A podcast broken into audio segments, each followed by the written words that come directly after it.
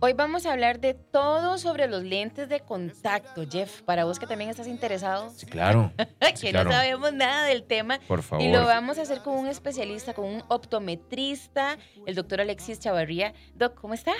Buenos días a ustedes, que estén muy bien. Un gusto. Igual para nosotros, pero de una vez, Doc, ¿quién puede usar lentes de contacto? ¿Cualquier persona o no? Ok, en este tema es interesante. Casi cualquier persona podríamos sacar de la ecuación a muy poquitos. Pero eh, eh, es un tema interesante. Antes no, no podían graduaciones muy elevadas, miopías muy elevadas, hipermetropías muy elevadas o astigmatismos muy elevados. Hoy en día la tecnología ha avanzado al punto que prácticamente casi cualquier persona, o más bien inclusive este, han indicado para problemas más severos todavía que es mejor corregirlos con lentes de contacto. Casos de queratoblatos, astigmatismos irregulares, queratoconos, que tal vez ahorita los Ujú. tocamos. Y, pero, Doc, entonces, ¿quién no puede? ¿Quién no puede? Por ejemplo, pacientes que ya hayan tenido eh, alguna condición eh, médica en su, en, su, en su tejido corneal, como úlceras corneales, eh, por A, por B, por diseños anteriores mal, mal fabricados o mal adaptados, eh, pacientes con alguna, algún antecedente de cirugía, eh, de cirugía de trasplante, eh, de, de trasplante de córnea, aunque también para ellos existen los lentes esclerales, que es otro tema de lentes de contacto también, que también podrían usar.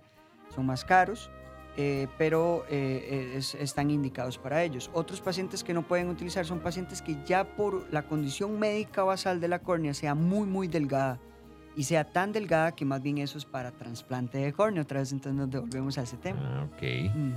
Yo- perdón, Jeff, es que yo no sé, pero para mí, yo pienso en los ojos y, y a mí me da como, me da mucho susto. Es muy delicado. Sí, delicado. o sea, a mí me da de verdad mucho susto todo lo que tenga que ver con los ojos.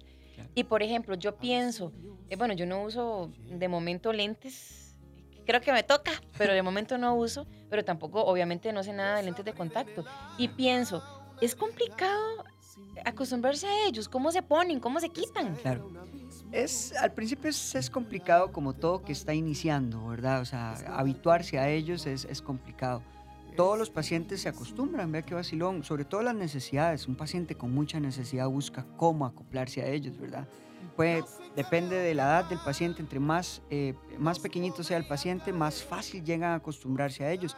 Y entre más práctica, más hagas algo, más rápido lo logras. Hecho, es así más o menos. Es cierto. Y, y el, eh, por ejemplo, si ya yo he usado estos lentes, como los que uso yo, digamos, anteojos, eh, me cuesta mucho la transición, ¿se nota la diferencia? Claro. Eh, esa es buena pregunta. En realidad, con el lente de contacto hay más sensación de campo visual. Eso siempre mejora. Si su ametropía o su condición basal en miopía, astigmatismo es elevado, más bien cuesta menos acostumbrarse en el lente de contacto. Mm. Eh, no hay un error, eh, algo que se llama distancia al vértice, que es la distancia que hay entre el ojo y el lente.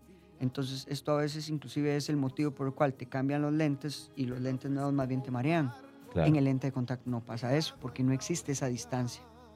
Em, el cambio principalmente es lo que ya hablamos, la habituación, al ponerlo, quitarlo, mantenerlo, cuidarlo. Esas son las cosas que tal vez pueden costar un poquito más. Y hoy estamos hablando de un tema súper importante. Es todo sobre los lentes de contacto con el optometrista, el doctor Alexis Chavarría, que como es costumbre, cerramos los micrófonos y doc, y vieras, y doc, y vieras.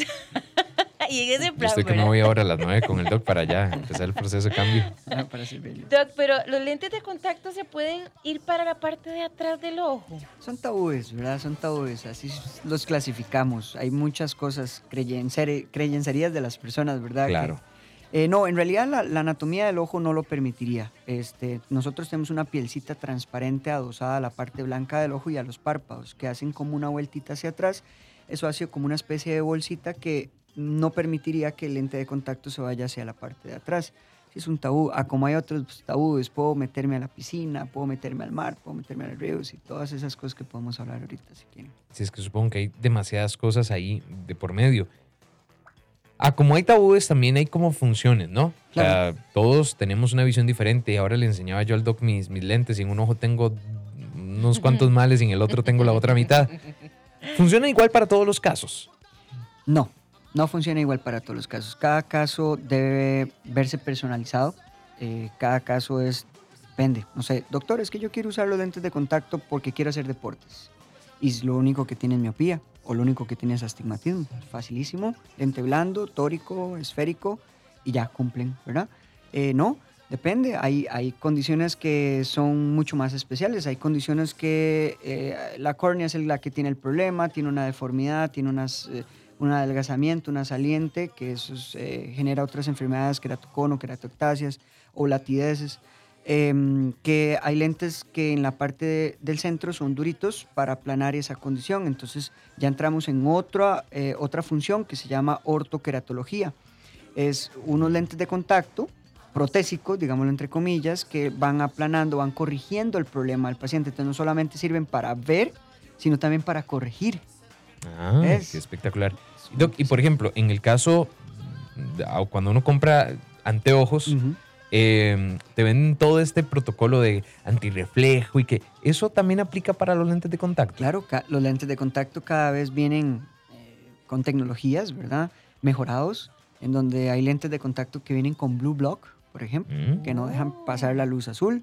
Hay lentes de contacto que ya vienen tratados con em, protecciones de luz ultravioleta A, B, por ejemplo. Hay lentes de contacto que ya vienen con... Em, em, para personalizarlos dependiendo de lo que usted quiere copiar. Por ejemplo, no sé, una, una, estrella de cine que le ves un ojo trifásico que tiene tres fases de colores azul loquísimo y quieres ese mismo color mandas una foto, se lo mando a España, España me lo copia, mandamos ese lente. ¿Te imaginas? Yo con los ojos de George Clooney.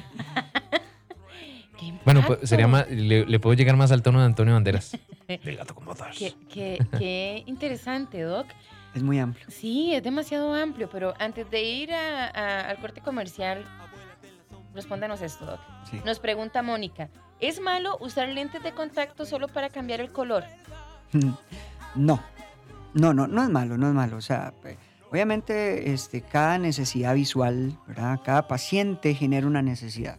Si mi necesidad es estética, ¿verdad? Para eso se inventaron lentes apropiados para cambiar el color del ojo.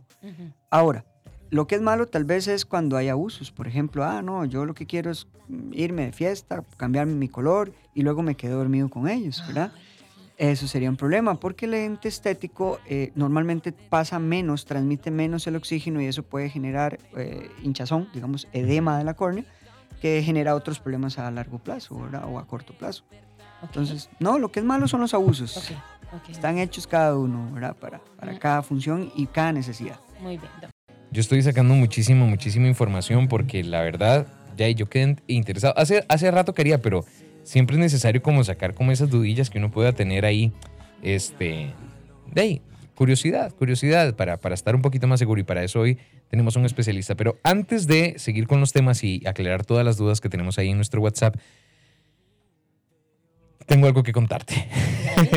Hace crecer y conectar tu negocio al mundo digital contigo business. Contrata hoy mismo 200 megas y TV HD por solo 32.900 colones. Sí, solamente 32.900 colones. Llama al 800 00 Pymes y recibí el asesoramiento que tu negocio necesita. Tigo Business, una solución para cada negocio. Aplican restricciones y condiciones.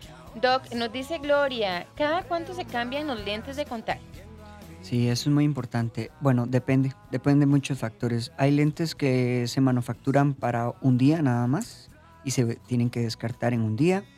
Hay lentes que se hacen para 15 días, se descartan en 15 días. Hay lentes que se hacen de un mes, de dos meses, de tres meses, de seis meses, de un año. Y hay hasta manufacturadores que hacen lentes gas permeable eh, que se hacen para descartarse en dos años. Mm. Dos años, imagínate. O sea, desde un día hasta dos años. Sí, es, eso, eso, nos explicaba el doc, que es espectacular para uno que va de viaje a veces, como ping, viaje y ya, los desechas. Eso de hecho, esos de un día se hacen en dos, dos, sistemas, cajas de 30 lentes o cajas de 90 lentes. Sí, a los que viajan mucho para no cargar líquidos, inclusive es otro tema, porque cuando uno viaja uno no puede llevar más de 100 ml de líquidos con uno, ¿verdad? Entonces, si no, tendría que ir en una maleta abajo.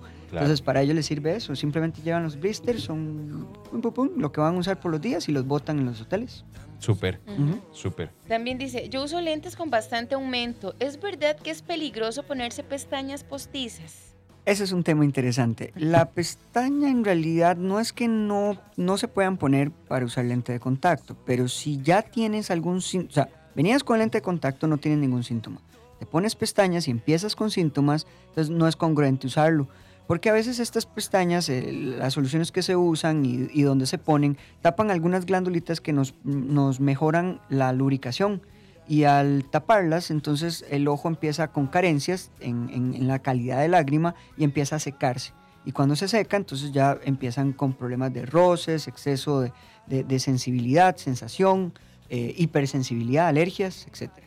Por acá hay otra pregunta, dice, buenos días. Una persona con glaucoma y presión alta de ojo, con astigmatismo y miopía, ¿puede usar lentes de contacto? Ok, eso es un tema súper, súper eh, eh, complicado y bonito a la vez. Em, es cierto que el uso de lente de contacto puede variar levemente la presión del ojo. Bueno, paréntesis. El glaucoma es que eh, hay varios tipos de glaucoma, pero en, síntesis es que hay un aumento de presión intraocular. Ese aumento de presión intraocular este, daña el nervio óptico y entonces empezamos a perder visión.